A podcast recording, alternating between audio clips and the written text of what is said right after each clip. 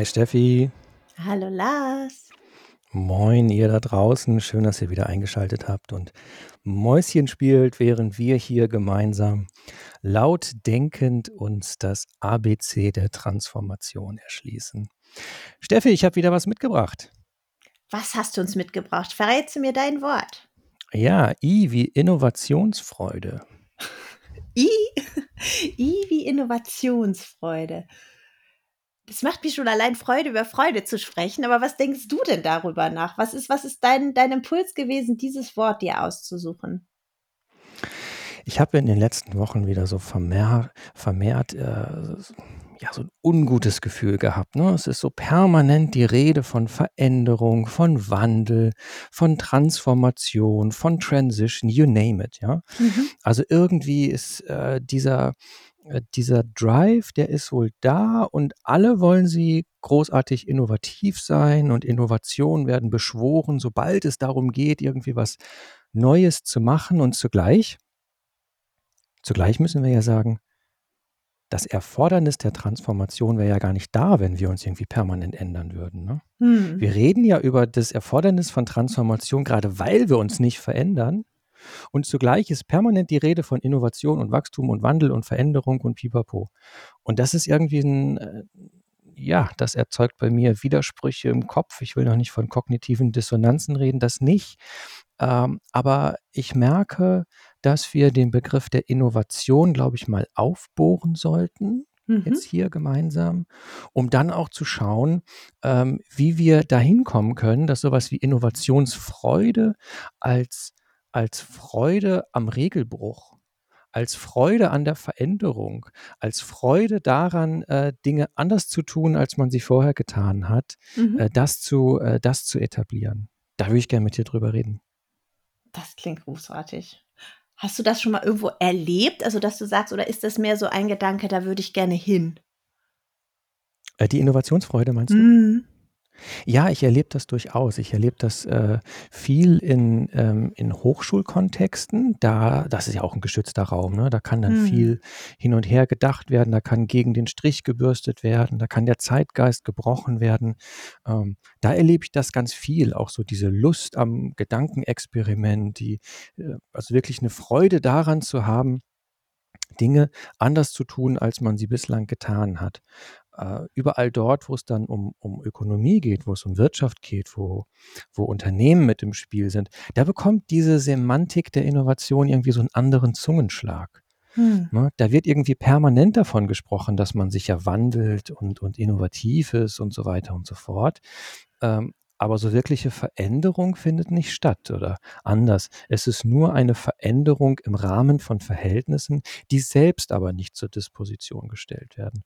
Und da so einen anderen Dreh drauf zu bekommen, da zu sagen, so, hey, äh, innovativ zu wirtschaften bedeutet, nicht konform mit Regeln zu sein, nicht sich anzupassen, sondern auszuscheren, Dinge ganz anders zu tun. Mhm.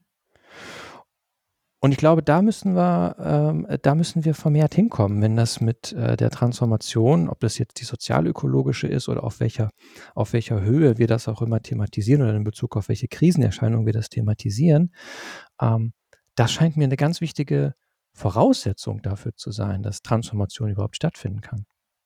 Dass wir nicht nur von Veränderung reden, sondern auch Freude daran haben, äh, Dinge mal völlig anders zu tun, als wir sie bislang getan haben.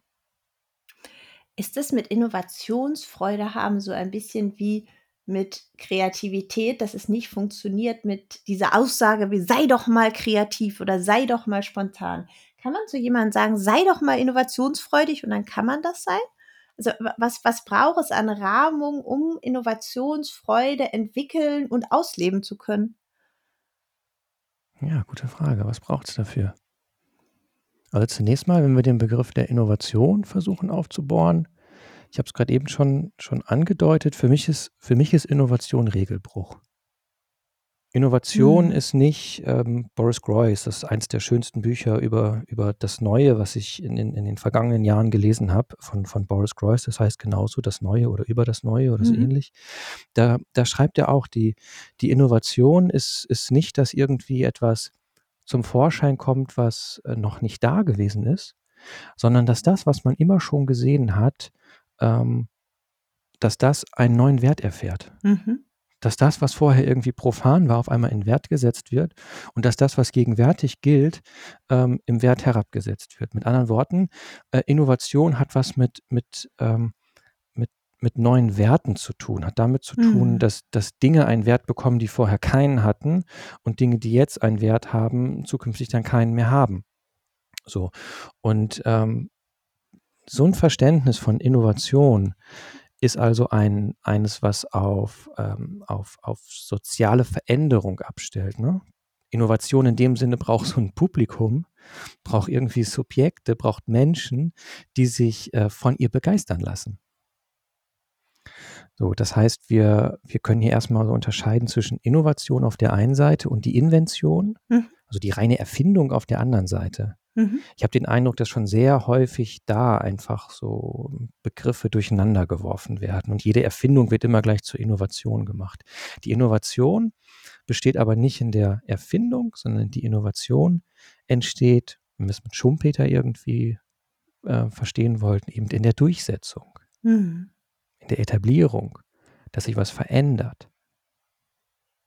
Also neue Gewohnheiten, Mhm. neue Praktiken, neue Art, wie wir reden und so weiter und so fort.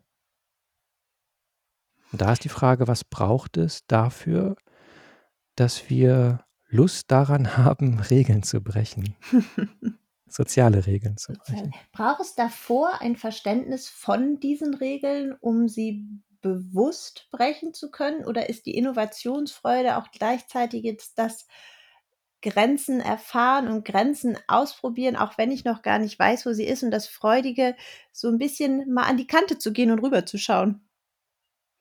Ja, im Grunde ist es das, ne? Mhm. Also, dass ich, dass ich, äh, dass ich einfach auch bereit bin, bestehende Routinen, bestehende Gewohnheiten, all das, was ich mir schon angeeignet habe, zu sagen, okay, das ist Teil des Problems. Oder es könnte Teil des Problems sein. Mhm. Könnte es nicht auch anders sein? Und ich bin irgendwie neugierig und ich möchte erfahren, wie könnte es noch sein? Und klar, da kann man auch sagen, so über den, über den Tellerrand gucken. Also diese, diese Neugier zu entwickeln, auch die Bereitschaft, dann halt Altes fahren zu lassen. Mhm. Ja. Was ist in, was verstehst du unter Innovation? Ja, für mich ist immer so dieses, ähm, ich, ich, ich, finde ja diesen Inventionsfreude schon so wichtig, ne? Dieses Neugierde, Ausprobierende und dann kommt immer dieses Ja und dann muss es marktfähig sein. Und dann ha hapert es bei mir schon mit Innovation, weil ich Innovation mit so einem klassischen Bild von Markt, ich muss es verkaufen müssen, für mich persönlich schwierig finde. So, für mich wäre Innovationsfreude auch zu verstehen, wie ich vielleicht Dinge, die ich neu schaffe oder anders verstehe oder anders in Zusammenhang setze, wie ich die vielleicht auch anders in den Handel bringen kann, also anders in einen Tausch bringen kann oder anders in Wert bringen kann für oder mit der Gesellschaft. Und ähm, bei mir entwickelt sich fast schon eine Unfreude, wenn ich drüber nachdenken sollte, wie man dann daraus Geld macht. Ne? Wenn ich mit viel Freude und Neugier und Ausprobieren und Testen irgendwas ganz Wunderbares entwickeln durfte und dann soll ich drüber nachdenken, wie es Geld wird. Dann entwickelt sich bei mir ganz viel, aber nicht Freude. So, da, da hapert es bei mir so ein bisschen an dem Zusammenhang. Und wenn ich es aber dann zusammendenken darf, dann wäre tatsächlich auch der Gedanke, wie diese, wie eine Form von Wert und Werteschöpfung gleichzeitig mit dem, was neu erfunden werde und sei es eine Art, Dinge neu mobil zu machen beispielsweise, ähm, dann steckt die Freude für mich da auch hinter zu verstehen, wie ich das denn zum Beispiel für alle gleich oder in, in einer annähernden Form von gleich nutzbar machen kann oder wie es ein, ein, ein, ein Raum entstehen kann, dass das, was da neu ist, sich immer weiterentwickeln und weiter neu gedacht werden kann. Für mich ist Innovationsfreude mehr das, was rundrum passiert, als die Freude an dem einzelnen Produkt oder der einzelnen Dienstleistung.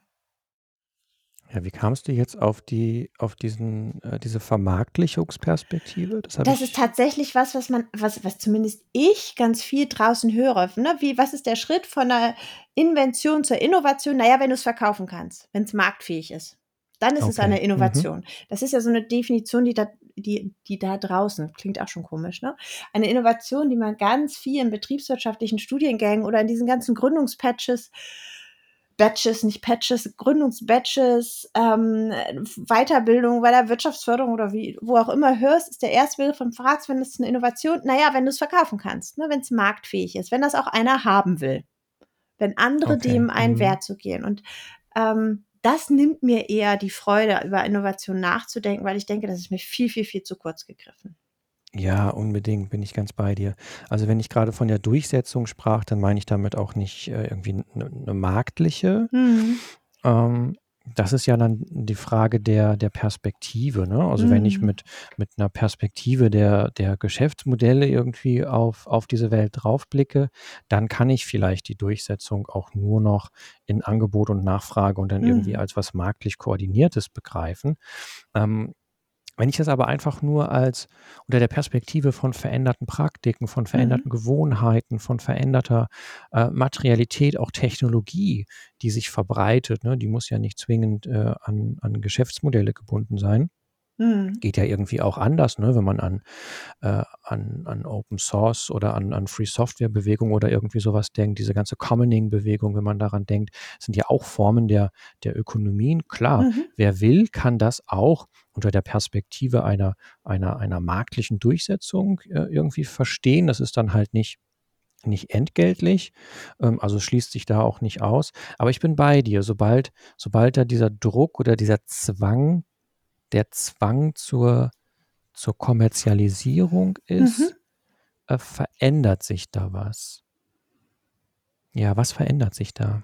Ich finde tatsächlich da gerade den Begriff der Kommerzialisierung gut, weil dieses in Wert setzen und Wertschöpfungsketten bauen, denken, das ist gar nicht das, was mich stört, ne? sondern wenn es Mhm. wenn's zu Konsum und vor allen Dingen zur Kommerzialisierung wird, ähm, dann ist plötzlich für mich ein Gedanke damit bei, ähm, dass ich darüber Privilegien schaffe oder aberkenne. Ne, das, wer kann es sich dann noch leisten im wahrsten Sinne des Wortes? Wem, wem ermögliche einen Zugang dazu? Ähm, wer, wer hat den Rahmen und den Raum, das ähm, für sich im, im, im Sinne von ähm, Veränderung dann überhaupt noch nutzbar machen zu können? Und ähm, gerade bei den Themen, mit denen wir uns sonst auch in, in den letzten Folgen beschäftigt haben, erlebe ich da dann ein Gefühl von, das wird ganz schnell unfair und Ja. diskriminiert und das gibt mir nicht Freude, das nimmt sie mir. Ja, das kann ich verstehen. Also dann ist es Ja. mir lieber nicht noch ein neues Produkt zu haben, was noch mal irgendwie unfairer ist und noch mal hm, die, die, die, die, diese Grenze zwischen wer ist privilegiert und wer nicht noch mal schärfer zieht. Und dann sage ich lieber, ja, dann in dem Bereich bitte nicht noch mehr kommerziell, kommerzialisierte Innovation, sondern dann lieber überlegen, was für mich auch eine Form von Innovation hat. Nicht, was brauchen wir anderes, sondern wie machen wir es anders. Ja. Ja, ja, genau, genau. Also Innovation ähm, nicht zwingend als, äh, als, als, als profitorientierte, Mhm. Als profitorientierte Veranstaltung, ne? sondern wenn man das erstmal als, ein, als ein, aus so einer sozialwissenschaftlichen Perspektive reflektiert, so dann verändert sich da was im Gefüge, es verändert sich etwas in den Werthaltungen. Das muss nicht zwingend äh, monetär sein. So erneut, wenn man so an, an Commoning und irgendwie sowas denkt, ähm, wird das, glaube ich, recht schnell klar. Oder Mhm. auch einfach nur an, ähm, an Sprechweisen. Also wie wir reden, Mhm. ne? wie wir reden. Es gibt Innovationen in der Art, wie wir reden, wie wir formulieren, wie wir zum Beispiel, ähm, wie wir, wie wir Vielfalt in unserer Sprache sichtbar machen können, beispielsweise durch, durch ähm, gendersensible Formulierungen. Da hängt jetzt erstmal kein Profitinteresse hinter, ne? aber die, die Innovation in dem Sinne ist erst durch diese Durchsetzung, in dem Fall einfach, dass, dass es sich sozial etabliert, ne? dass es sich verbreitet, diese Art, wie, wie man redet. So, das lässt sich, das ließe sich auch marktlich vielleicht, also mir fehlt da im Moment die Fantasie, aber vielleicht ließe sich das auch marktlich irgendwie greifen. Ähm, aber in erster Linie geht es um die, um die Verbreitung, um die Durchsetzung, die Etablierung, also eine, eine neue Gewohnheit, die entsteht. Ja, und das finde ich das finde ich halt so so so spannend, dass wir auf der einen Seite, wenn es um Fragen von Neuheit geht, dann sind wir in so einem völligen Überbietungswettbewerb drin. Alle wollen sie so ultra innovativ sein und das Neue hat man den Eindruck so, dass es eigentlich äh, das Neue findet permanent statt. Ja, Mhm. alle schmeißen mit irgendwelchen Neuheiten um sich herum und wollen, ähm, grundsätzlich cutting edge sein und lieber im Übermorgen Mhm. leben als sonst wie. Äh, aber am Ende des Tages ist das, was unsere Gesellschaft auszeichnet, in erster Linie eine Reproduktion von erprobten Verhaltensweisen, mit anderen Worten Vergangenheit, die die verlängert wird in die Zukunft, Mhm. ne? So, das heißt, die die Semantik die Semantik der Innovation, die ist nahezu allgegenwärtig, aber die Praxis nicht. Mhm. So. Und das äh, das war so der der Ausgangspunkt, ähm, weshalb ich weshalb ich da gern mit dir drüber reden reden möchte. Hm. Ist es dann so was, dass es zu diesem Begriff der Innovationsfreude, also, dass sich darauf schauen, sich damit beschäftigen, da in die Auseinandersetzung geben, auch so etwas gibt wie ein Innovationsleid, wenn es eben genau in die Kommerzialisierung geht und es nicht in die, ähm vermeintlich Verbesserung im Sinne einer nachhaltig transformativen Gesellschaftsentwicklung, sondern doch wieder stärker an den Kommerz ist. Ist es dann so, dass aus einer vermeintlichen Innovationsfreude beim Hinblick dann ein Innovationsleid werden kann oder hängt es dann gar nicht miteinander zusammen? Also, so was wie zweite Ord zweite zweite Ordnung oder Second Order Effekte von Innovation. Erst total der Hype und hinterher stellt man fest, hm, war dann doch nicht so freudiges Ereignis, Erlebnis, eher wie auch immer. Ja, mag sein, ne? Also, das wäre ja dann 'ne jeweils empirische Frage, was was draus Mhm. wird. Also, wenn man dann all Mhm. die Nebenfolgen, wenn die wenn die klar werden logisch, man bricht erst mal den Pfad. Wir haben ja über Pfadabhängigkeiten schon Mhm. gesprochen. Ähm, Innovation bedeutet, den Pfad zu brechen. Und was wir im Moment erleben, ist eher 'ne Intensivierung von eingeschlagenen Pfaden. Mhm. So, ähm, und diese Intensivierung wird dann aber als Innovation geframed oder zumindest als solche bezeichnet. Und dass 'n Pfadbruch natürlich auch was ähm, was Schmerzhaftes in dem Sinne ist, ähm, dass man ja was Bekanntes, was man zumindest irgendwann mal wertgeschätzt hat, fahren lässt, was man dann, ne, also der den den Archivarinnen und Archivaren übergibt, Mhm. so. Ähm, das ist mit Sicherheit 'n Prozess, der nicht unbedingt vielen leicht fällt, ne? Dann sind wir bei Transformationssehnsucht und solchen Dingen, über die wir ja, ähm, direkt zu Beginn dieser dieser Podcast-Reihe schon sprachen. Ja, aber zunächst mal zunächst mal geht's mir jetzt, äh, mit diesem Begriff oder das war das war so der Startpunkt, äh, darum zu sagen Transformation bedeutet, da muss irgendwie was Neues kommen. Mhm. Und was Neues, das wir nicht nur neben das Alte stellen, sondern e etwas Neues, das das Alte verdrängt. Mhm. Das heißt, das Alte verschwindet und das Neue entsteht im Alten und setzt sich an seine Stelle. Das ist das Erfordernis und Mhm. Innovation ist genau das. Das ist Innovation. Innovation ist nicht Innovation ist Regelbruch, Innovation ist nicht Anpassung. So kann und man und an kann man dann anderen Innovationsfreude bereiten oder ist es etwas Selbsterlebtes?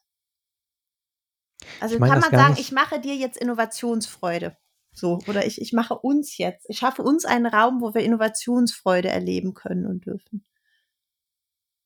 Ich würde das gar nicht als äh, als etwas beschreiben, was ich erlebe, Mhm. Innovationsfreude, sondern, äh, eher im Sinne von Innovationsfreudigkeit. Mhm. Ich habe Bock auf Regelbruch. Mhm. Ich habe Bock zu sagen: „Lasst uns das doch mal wirklich völlig anders angehen. Lasst uns mal, ähm, all das Alte, das Alte sein lassen und jetzt überlegen, was könnte es noch irgendwie sein?“ So, und das grade wenn wir wenn wir in in so in solche Pfade solche gesellschaftlichen Pfade anschauen, die eben in problematischen Sackgassen sich befinden. Mhm. So, wenn wir an an die Automotive zum Beispiel denken in Deutschland, ne? Die könnte der würde Innovationsfreude ausgesprochen gut zu Gesicht stehen, ne, dass die sich wirklich mal fragen, ähm, was wollen wir eigentlich äh, in der Zukunft noch für eine Rolle spielen? Mhm. Und die intensivieren aber mit dem, was sie tun, nur ihre eingeschlagenen Pfade. Die brechen die Pfade nicht. Mhm. Und dann zu sagen, okay, wir kriegen was hin, dass es dort so eine richtige Lust gibt, so eine richtige Freude daran gibt, jetzt mal zu überlegen, wie der eingeschlagene Pfad auch gebrochen werden kann. Wie man da was völlig Neues, wie man Mobilität völlig neu denken könnte. So, und das ist irgendwie was, ähm, das ist das Desiderat, das ist so das, äh, der, der Mangel, den ich, den ich markieren wollte. Und das scheint mir vor allen Dingen was mit Vorstellungskraft zu tun zu haben. Mhm. So ein Mangel, so ein Mangel daran, sich, ähm, sich vorzustellen, dass es da noch eine, eine Welt jenseits des Etablierten gibt. Ja. Woran, wenn ich mittendrin bin, stelle ich denn dann fest, also wenn ich so an meine Regeln gewohnt bin und aber äh, freudig darauf schaue, woran stelle ich denn dann fest, ob ich sie schon breche oder ob ich sie stärke und weiterentwickle? Also wie, wie stärke ich meine innere Innovationsfreude, um nicht zurückzufallen in dem, was, was, was ich mich, äh, von dem ich mich eigentlich versuche, ein Stück weit zu entfernen? Also dieses freudige Voranschreiten, ne, was man so bei Wandersmenschen ja so gerne immer sagt, ne, die suchen sich den Schwung, gehen voran, auch wenn der Pfad noch nicht ausgetreten ist, suchen sie sich ihren Werk hinauf. Ähm, wie, wie, bekomme ich das in einem Kontext von Innovation hin? Also dieses so, vielleicht fühlt es sich ja freudig an und ich bewege mich immer noch in meinen Regeln. Mhm. Ja, da hilft nur Reflexivität, ne? Also, dass ich, Gegenüber. dass ich Institutionen habe, ähm, in denen, in denen ich immer wieder Dinge auch hinterfragen darf, Mhm. in denen es nicht nur darum geht, irgendwie so im Operativen Dinge abzuarbeiten, sondern dass Orte geschaffen werden, vor allen Dingen dann eben in Organisationen, insbesondere in erwerbswirtschaftlichen Organisationen, ähm, wenn wir über die Transformation von Wirtschaft reden, Mhm. aber auch in anderen, ähm, dass Orte geschaffen werden, in denen die, ähm, das vermeintlich Selbstverständliche mal äh, hinterfragt werden darf. Ne? Mhm. Indem man einfach mal so schaut, wo bewegen wir uns denn eigentlich gerade? Was ist denn der Pfad, den wir eingeschlagen haben? Und ist das noch der, ähm, den wir weiter verfolgen wollen? Oder Ist, machen wir das nur, weil, äh, naja, das haben wir immer so gemacht? ist das denn dieses Hinterfragen wollen etwas, was nur mit Worten stattfindet oder auch im Ausprobieren, also in diesem prototypischen Herantesten? Sag du es mir. Ach, wenn ich eine Antwort hätte, hätte ich die Frage ja gerade nicht gestellt. Also ich würde es mir wünschen, dass es nicht nur über Worte wäre, sondern in dem Ausprobieren, weil es gibt, gibt ja, also zumindest ist das meine Hoffnung, auch nicht nur diesen einen Weg, sich dieser, dieser Begrenztheit anzunähern und sich ausprobieren, wie man sie in unterschiedlicher Art und Weise überqueren kann. Oder, oder auch, ähm, wie man Dinge vielleicht so neu zusammenfügen muss, dass gar keine Grenze entsteht, sondern ein, ein, ein ganz gemeinsamer Gesamtaufbruch in gemeinsamen Themen.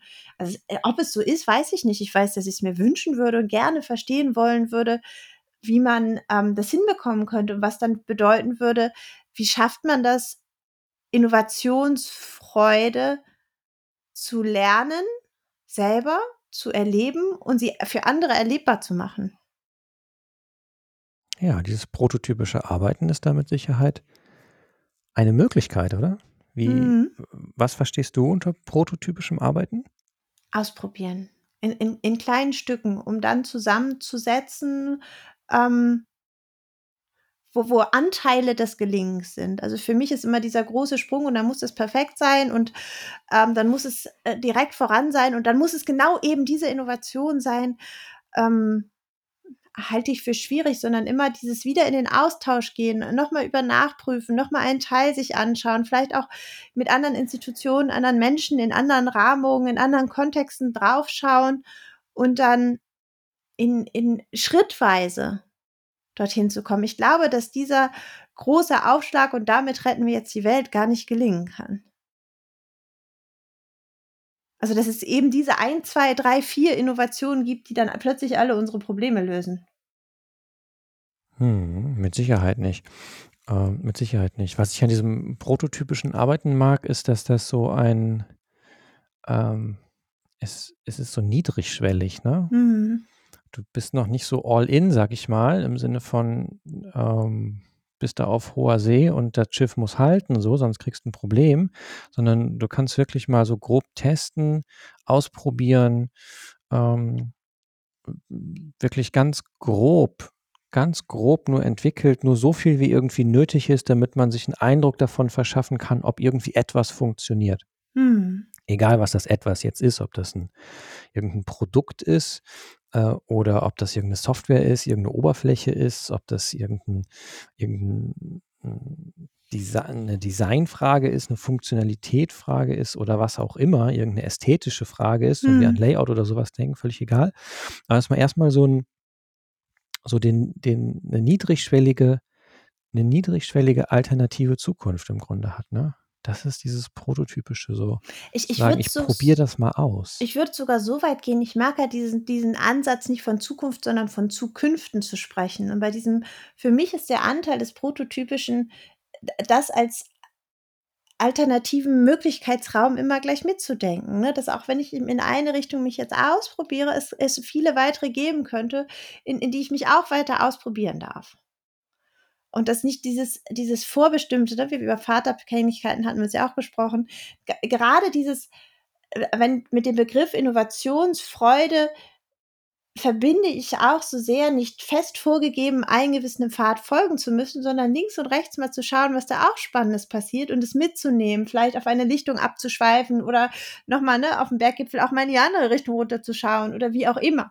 Das das verbinde ich so sehr mit mit Innovationsfreude, dass es nicht vorgegeben wird, mit welchen Regeln, mit welchen Tools ich mich immer enger führe, um am Ende dann zu wissen, was die Innovation ist, sondern dieses Ausprobieren auch bedeutet, dass ich nicht nur Eigenschaften oder Möglichkeiten oder Spezifika immer besser optimieren möchte, sondern dass es gar nicht um das Optimieren gibt, sondern in dem Ausprobieren ähm, erst die Innovation steckt. Nicht, weil ich mich auf sie zubewege, nicht das Zielhafte da drin habe, so, also dieses kausal Verbundene, sondern dass in dem Ausprobieren der, eigentliche Innovationswert steckt, weil ich darüber entweder über Serendipity, also über, über den Zufallsmoment oder über Perspektiven, die vielleicht bisher noch gar nicht mit eingenommen sind, es vielleicht noch einmal ganz anders sein könnte, als ich bisher annehme.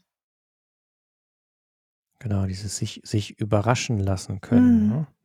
Ja, Ich ja, glaube, da das ist da steckt das einzige eigentliche nicht einzige, das eigentliche Potenzial drin. Und das ist das, was was ich an diesem Begriff von dir heute, dem Gewählten, so mag, dieser dieser freudige Moment. Manchmal werden wir ja auch freudig überrascht.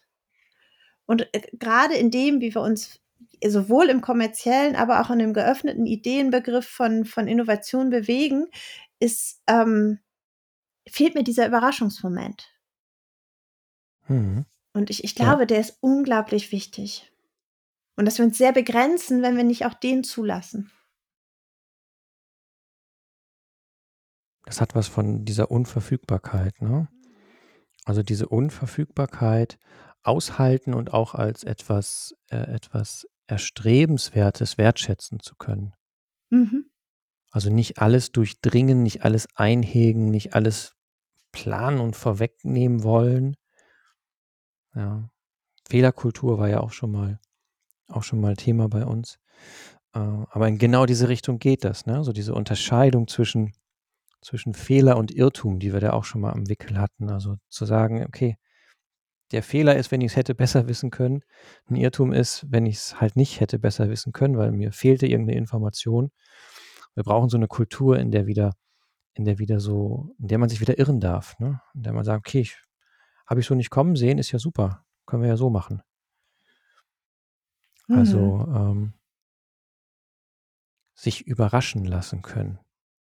Das bricht so völlig mit dem Zeitgeist, äh, alles ins Kleinste zu vermessen und in Kennzahlen zu stecken und, ähm, zu quantifizieren und in entsprechenden Charts, äh, dann abzutragen, ne? Mhm. Und und, äh, dieses Optimierende, Kontrollierende da drin zu haben, sondern, ähm für mich ist, äh, also, wenn man so zurückdenkt, was was einem selber so die größte Freude macht, dann sind es ja die, mit denen man eben nicht gerechnet hat, die man sich nicht vorausgeplant hat, die man nicht kommen sehen hat.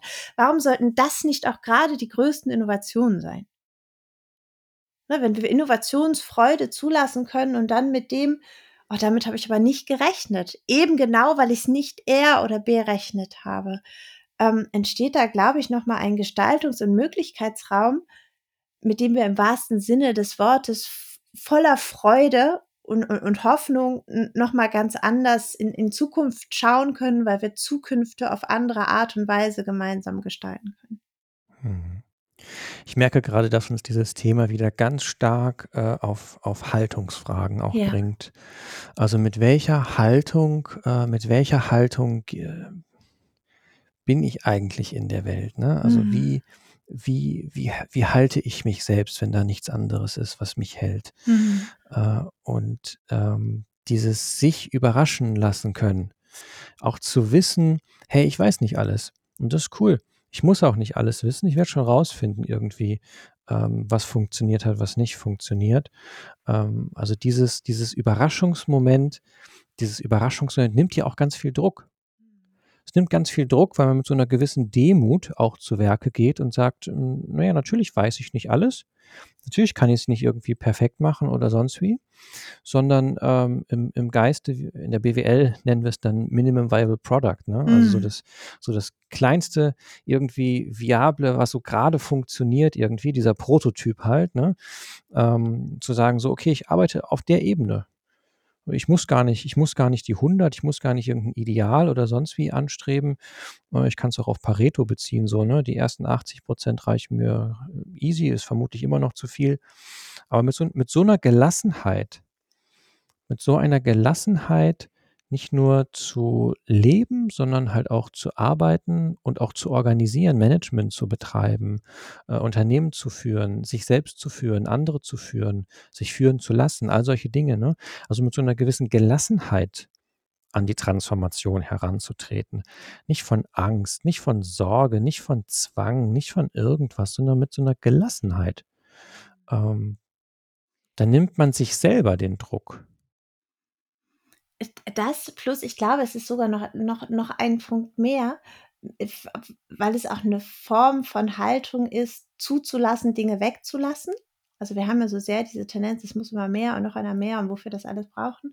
Und, ähm, mit dem Blick auch von 'ner Haltung, wie wir eigentlich meinen, was und wie etwas ein Problem ist. Es gibt so 'n so 'ne schöne also, ist ja eigentlich sind es 3 Kinderbücher, die so 'n Stück weit zusammenhängen. Das eine heißt: „Was macht man mit einem Problem?“ Das zweite heißt: „Was macht man mit einer Chance?“ Und das dritte heißt: „Was macht man mit einer Idee?“ Ähm, ganz wunderbare Kinderbücher und das 1. Buch, ähm, habe ich neulich noch mal mit einer kleineren Gruppe an Menschen, ähm, lesen dürfen und besprechen dürfen und der das das Grundgeheimnis, das dahinter ist, dass das Kind am Ende auf darauf kommt, dass das Geheimnis des Problems ist, dass es heimlich eigentlich eine Chance ist.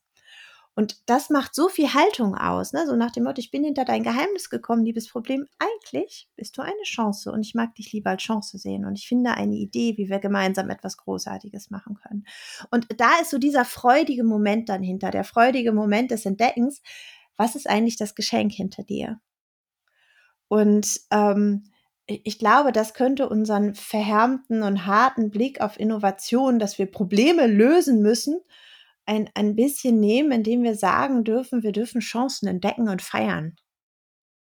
Und und und die Mhm. gemeinsam gestalten. Und da ist so 'ne ganz ja, Energie ist manchmal in den Zusammenhängen 'n bisschen schwieriges Wort, aber da ist so 'n ganz anderer Zugang hin, was möglich ist.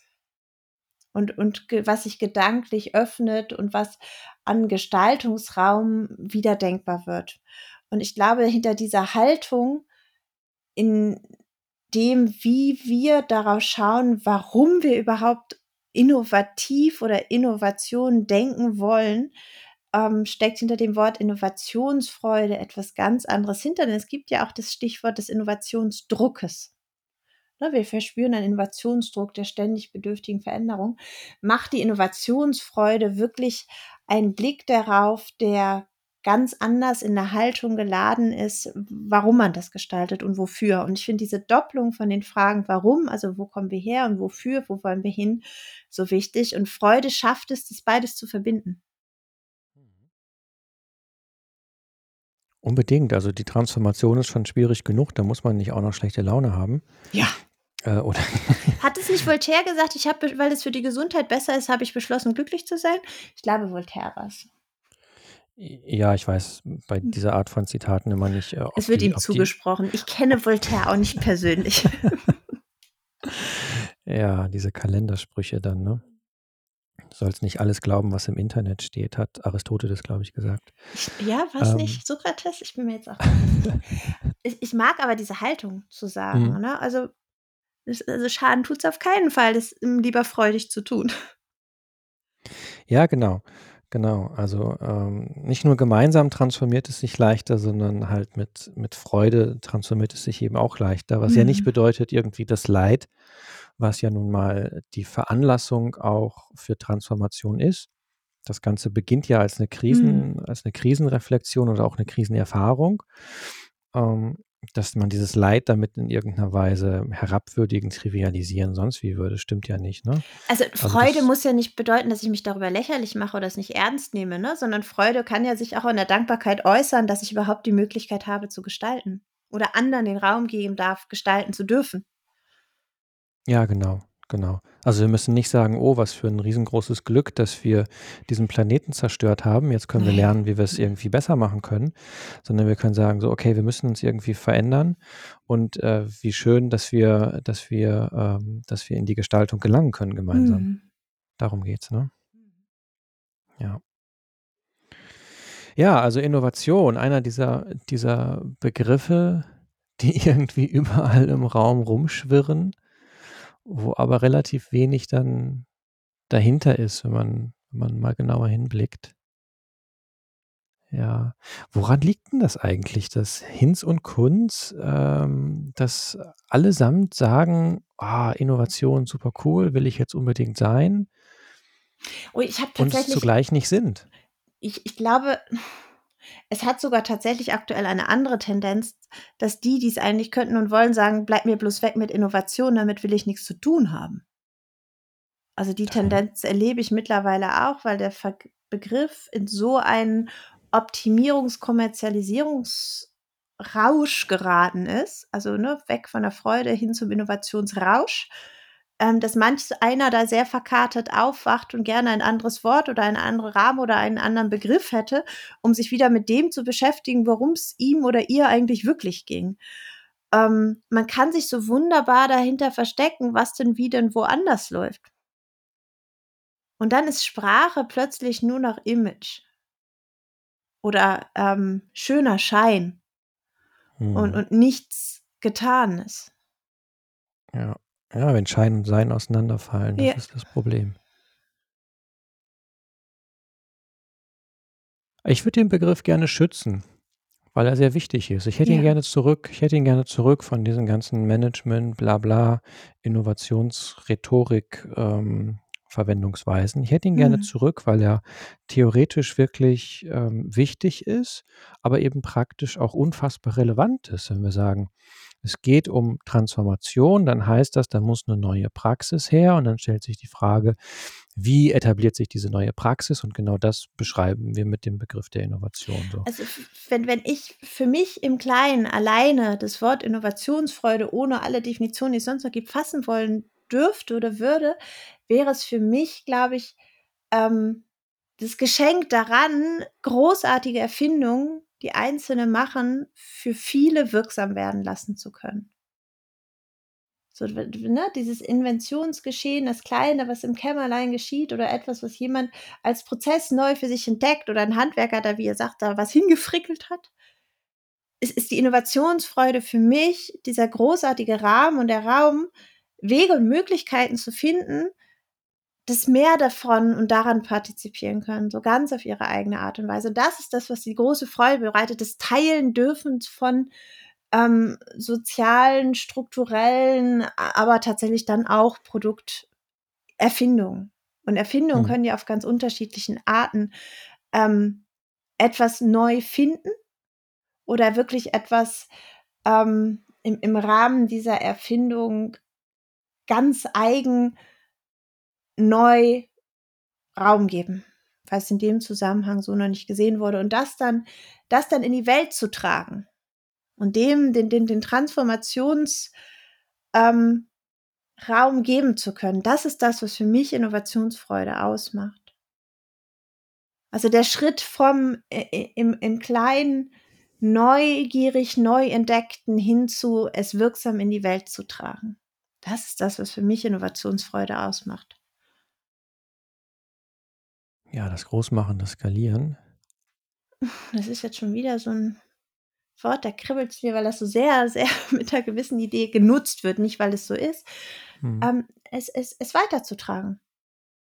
Ja, so wie wir gute. Geschichten weitertragen oder gute Geschichten wirksam werden, ist es für mich nicht das, das Skalieren ist wieder für mich verbunden so schnell mit dem Wort von höher, schneller, weiter. Ja, ich meine Durchsetzung, ne? Mhm, also genau. sonst, sonst wird ja, sonst wird das ja mit der Transformation so nichts. nichts. Also, genau. Wenn, wenn wir bei Durchsetzung und Verbreitung sind, total gerne. Aber ähm, nicht die Idee davon, wie kann man da noch mal mehr mit Einzelne mehr dran nutzen, Nutznießer, hm. Nießerin werden. Ja, da ist mit Sicherheit die ganze Frage von Demokratisierung. Mhm. Ja, wir sind jetzt schon wieder kurz vorm Ende, ne? Und ich hole hier so eine Keule raus.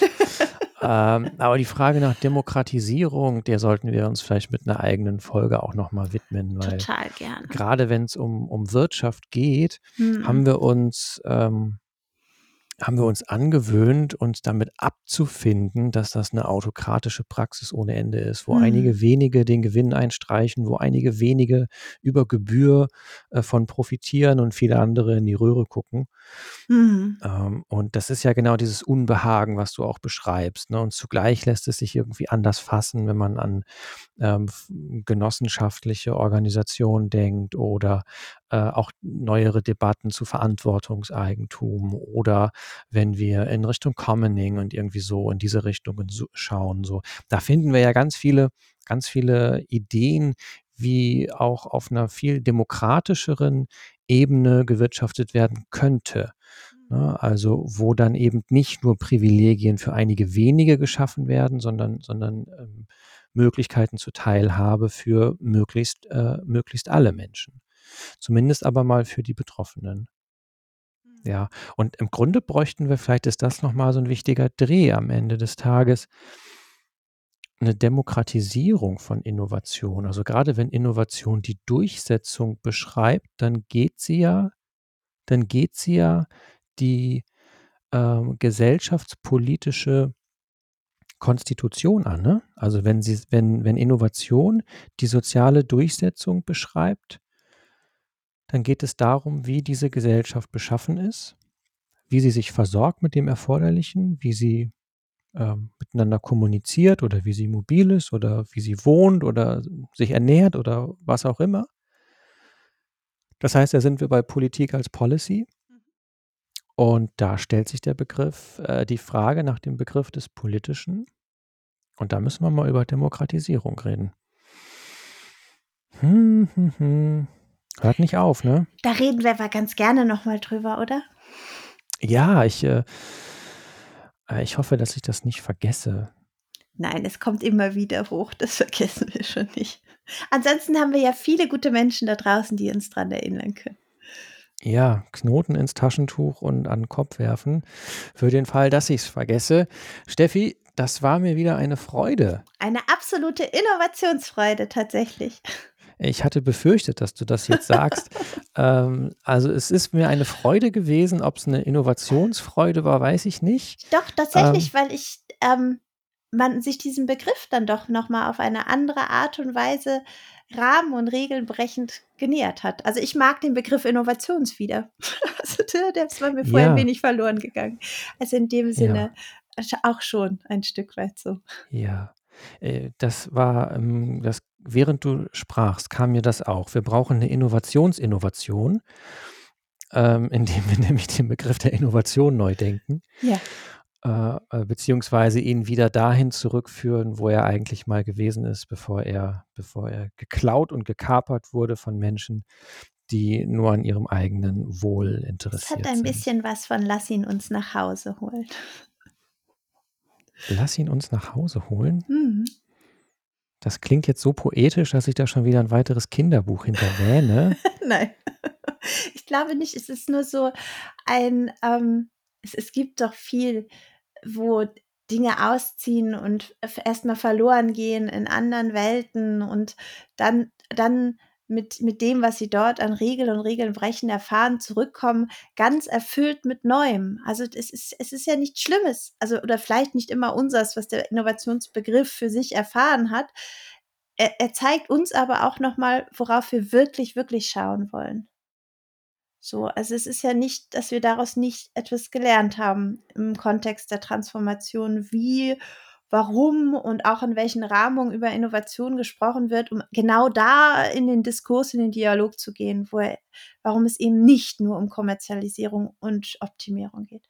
Das war ja wichtig zu verstehen und zu hören, dass das so gedacht werden kann, um das nochmal freudig gemeinsam in eine andere Richtung neu zu lenken. Wo auch immer Der dieses. Zuhause ist. www.lautdenken.live. Du, ich danke dir. Ich, Ich danke danke. allen, die da draußen eingeschaltet haben. Ähm, was lernen, das ist genau das, warum wir das hier machen. Ich bin wieder klüger rausgegangen, als ich reingegangen bin. Das ist äh, in der Tat eine wahre Freude. Steffi, ganz, ganz herzlichen Dank dir und ich freue mich auf unser nächstes gemeinsames Lautdenken. Auf bald, Lars. Mach's gut. Ciao.